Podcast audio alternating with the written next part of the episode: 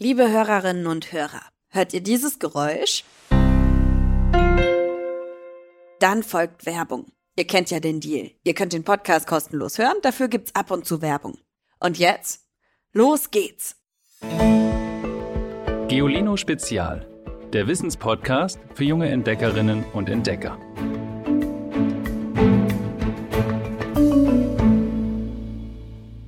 Hallo, ihr Lieben. Ich war vor kurzem auf einem 100. Geburtstag. 100 Jahre, dachte ich mir, das kann man sich gar nicht vorstellen, was man da so alles erlebt hat. Ich bin jetzt fast 30 und fühle mich jetzt schon ewig alt und als hätte ich schon so viel erlebt. Zum Glück hat das Geburtstagskind, der 100-jährige Gerold, seine Geschichte aufgeschrieben, sodass wir heute, 2023, ein bisschen einen Einblick bekommen, wie die Menschen vor 100 Jahren gelebt haben, was sie beschäftigt hat und was sie bewegt hat. Geschichte ist nämlich so viel mehr als ein langweiliges Schulfach. Geschichte ist mehr als Zahlen und Bücher. Geschichte besteht auch aus Menschen und ihren Erlebnissen, ihren Geschichten.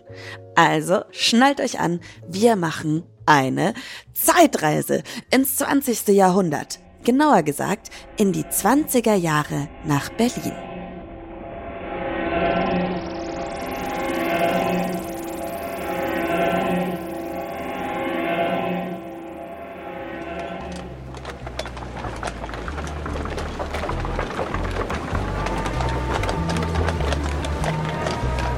Den Straßen der Großstadt tummeln sich ehemalige Soldaten, die im Ersten Weltkrieg schwer verletzt wurden, nicht mehr arbeiten können und jetzt betteln gehen müssen.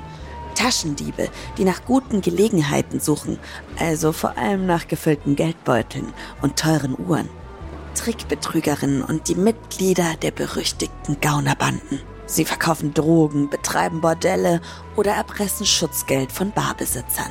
Wer nicht zahlt, wird von einem Schlägertrupp verprügelt. Viele Menschen sind arm und das sieht man ihnen auch an. Aber das Land ist nicht nur von Armut geprägt. Für manche fühlt es sich auch an wie ein Aufbruch. Der deutsche Kaiser, der noch vor zehn Jahren voller Prunk regiert hatte, ist weg und mit ihm das Kaiserreich. Nach Deutschlands Niederlage im Ersten Weltkrieg hat die Gesellschaft sich radikal verändert. Deutschland ist jetzt eine Republik, die Weimarer Republik. Das ist der Name für Deutschland von 1918 bis 1933. Anstatt des deutschen Kaisers gibt es einen vom Volk gewählten Reichspräsidenten als Staatsoberhaupt. Und der erste Reichspräsident ist der Sozialdemokrat Friedrich Ebert. Die wichtigsten Politiker treffen sich 1919 in der Stadt Weimar und beschließen eine neue Verfassung für Deutschland. Daher auch der Name Weimarer Republik. Doch das sagt zu der Zeit keiner. Deutschland wird wie vorher auch schon Deutsches Reich genannt. Damals leben etwa 60 Millionen Menschen im Deutschen Reich, also viel, viel weniger als heute. Obwohl das Deutschland, das wir kennen, viel kleiner ist. Und das ist die Zeit, in der Gerold, der Hundertjährige, von dem ich euch am Anfang erzählt habe, hineingeboren wird. Er ist in Chemnitz 1923 im Osten Deutschlands geboren und aufgewachsen. In seinen Erinnerungen schreibt er auch über seine Kindheit. Hier in Chemnitz wohnten wir im zweiten Stock eines Mietshauses.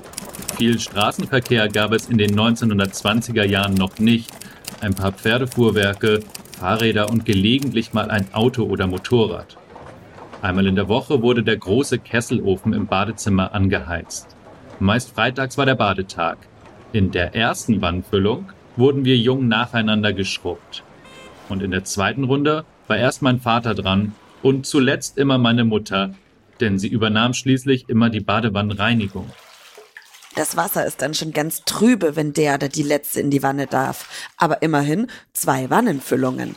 In dieser Zeit gibt es auch Familien, die nur mit einer Wannenfüllung die Woche auskommen müssen, wenn überhaupt. Man kann ja froh sein, wenn man ein Dach über dem Kopf hat. Viele Familien leben in klitzekleinen Wohnungen mit viel zu vielen Menschen, wie Sardinen in einer Dose. Die 1920er Jahre sind für viele Kinder geprägt von Hunger und Not. Schuld ist auch die Inflation. Das Wort habt ihr vielleicht auch in den letzten Monaten in der Jetztzeit schon das ein oder andere Mal gehört. Das Wort Inflation kommt vom lateinischen Wort inflatio. Das heißt so viel wie aufblähen oder anschwellen. Inflation bedeutet, dass das Geld einen Teil seines Wertes verliert. Man kann sich dann weniger für einen Euro kaufen als vorher. Und auch die Ersparnisse verlieren an Wert. Die Preise steigen also immer mehr und das Geld wird immer weniger wert. Anfang der 1920er Jahre gerät die deutsche Währung völlig außer Kontrolle. Ein Kilogramm Roggenbrot kostet am 19.11.1923 233 Milliarden Mark und wird damit unbezahlbar. Obwohl Kinderarbeit auch in den 1920ern verboten ist, müssen viele Kinder arbeiten, um die Familie zu unterstützen. Elektrischen Strom oder warmes Wasser aus der Leitung gibt es in den meisten Häusern nicht. Und Spülmaschinen, Waschmaschinen, Trockner, alles, was uns heute das Leben leichter macht, sowieso nicht. Auch in Gerolds Familie. Die Waschtage waren für meine Mutter immer besonders anstrengend und auch für uns Kinder jedes Mal ein besonderes Ereignis. So wie bei vielen Häusern gab es auch bei uns im Hof eine Waschküche. Und diese Waschküche musste man beim Hauswirt für die große Wäsche besonders anmelden, so alle vier, fünf Wochen. Am Vorabend wurde die angesammelte Wäsche in großen Holzbottichen mit Seifenlauge eingeweicht. Zeitig am nächsten Morgen wurde der Waschkessel mit Wasser gefüllt und im Feuerloch darunter angeheizt. Wenn dann das Wasser im Kessel kochte, fing die Arbeit so richtig an. Mit langen Holzlöffeln und Stangen wurden die einzelnen Wäschestücke aus dem Einweichbottich gehoben und in den Waschkessel rübergeschwenkt. Nicht selten war bei den hartnäckigen Flecken Handarbeit mit Bürste und Waschbrett nötig. Zum Trocknen gab es die Wringmaschine. Sie bestand aus zwei eng übereinander liegenden Gummiwalzen, etwa einen Meter breit und mit einer Kurbel. Wir Kinder durften und sollten die Kurbel drehen. Nicht so schnell, höre ich meine Mutter noch sagen, denn sonst gerieten ihr beim Wäscheeinlegen leicht mal die Finger zwischen die Walzen. Wenn er darüber nachdenkt, findet Gerold der Hundertjährige übrigens, dass er mit seiner Familie in einem wunderbar behüteten, wirklich warmen Nest leben durfte. Okay, die Zwanziger. Politischer Umbruch, Armut, Wohnungsnot. Aber halt, Spricht man nicht immer von den goldenen Zwanzigern? Die sogenannten goldenen Zwanziger beziehen sich auf die Zeit der 1920er Jahre, insbesondere in Deutschland. Es gab eine blühende Kunst- und Kulturszene und ziemlich viele kreative Bewegungen, zum Beispiel Expressionismus, Dadaismus und Surrealismus. Alle brachten neue und experimentelle Formen der Kunst hervor, es gab auch Fortschritte in Architektur und Design, zum Beispiel durch das Bauhaus. Habt ihr vielleicht schon mal gehört? Das war eine Schule für Gestaltung, die von Walter Gropius gegründet wurde. Allerdings war dieser kulturelle Aufschwung hauptsächlich einem kleinen, wohlhabenden Teil der Bevölkerung vorbehalten. Die meisten Menschen lebten weiter in ärmlichen Verhältnissen. Mit der Weltwirtschaftskrise im Jahr 1929 endete diese Ära ziemlich abrupt und Kunst und Kultur wurden zunehmend politisch.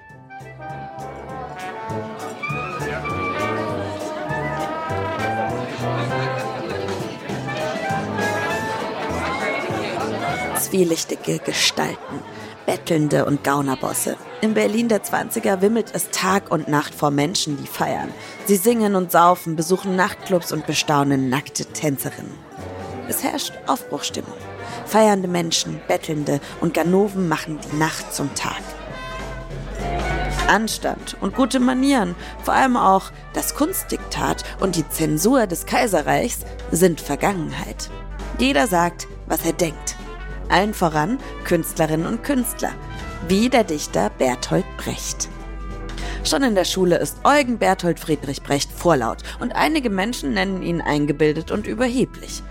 Er will seinen Lehrern etwas beibringen, nicht andersrum. Nach dem Ersten Weltkrieg schreibt er Theaterkritiken, die so hart gewesen sein sollen, dass er verklagt wurde und eine Geldstrafe zahlen musste. In seinen eigenen Stücken will er es besser machen. Anders. Seine Werke sind geprägt von seinen politischen Ansichten. Literatur muss für ihn auf Missstände und gesellschaftliche Probleme aufmerksam machen. Und da gibt's zu der Zeit ja genug von. Für Brecht muss die Literatur einen Nutzen haben. Reine Unterhaltung kommt für ihn nicht in Frage. Er erfindet kurzerhand ein eigenes Genre, das epische Theater. Mit dem Ziel, dass die Zuschauerinnen nicht wie im Blockbuster-Kino einfach überwältigt sind von großen Geschichten und großen Gefühlen, sondern dass sie ins Nachdenken kommen. Was läuft schlecht in Deutschland und was können wir ändern? Bertolt Brechts erfolgreichstes Stück ist wohl bis heute die Drei-Groschen-Oper.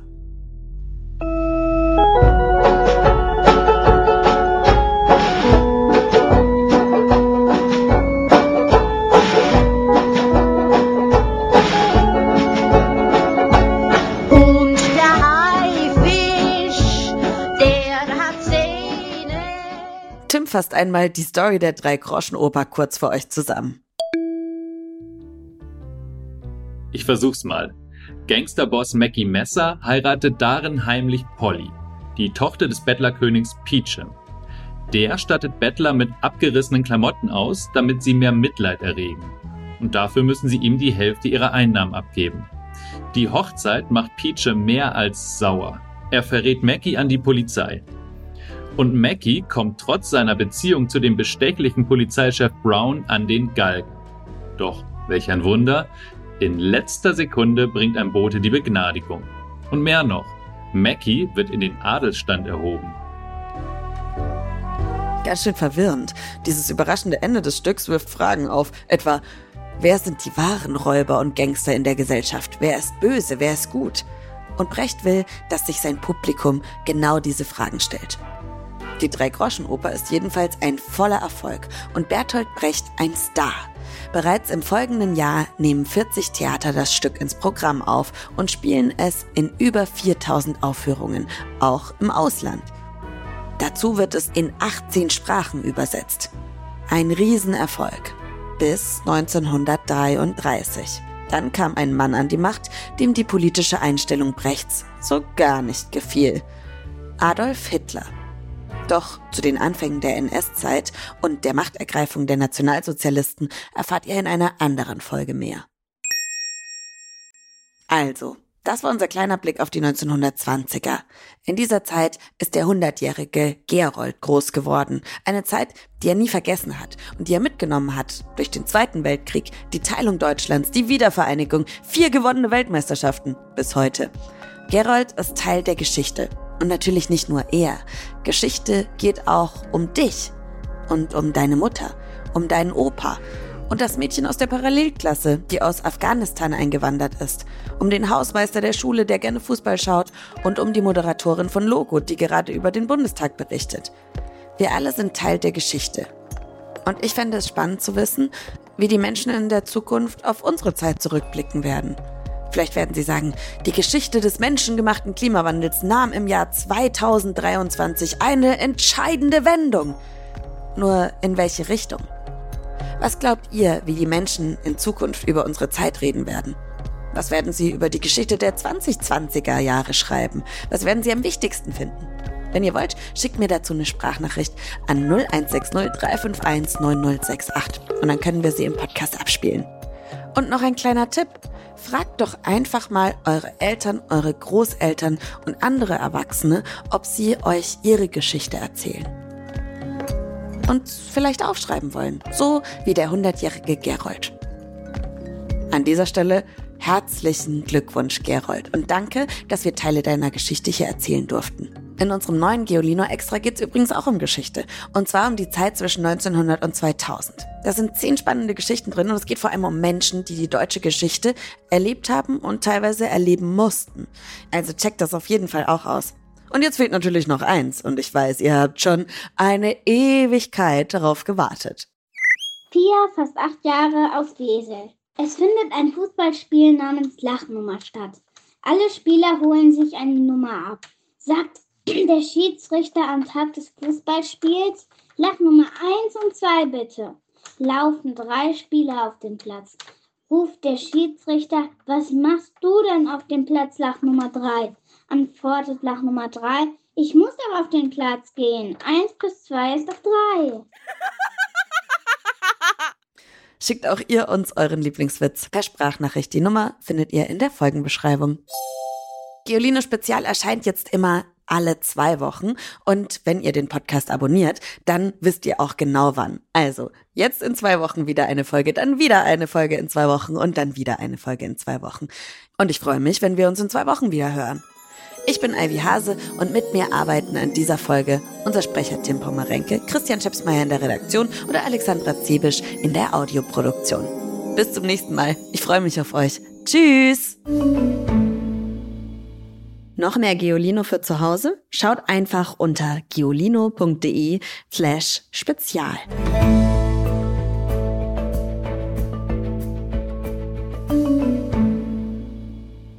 Dieser Podcast ist eine Produktion der Audio Alliance.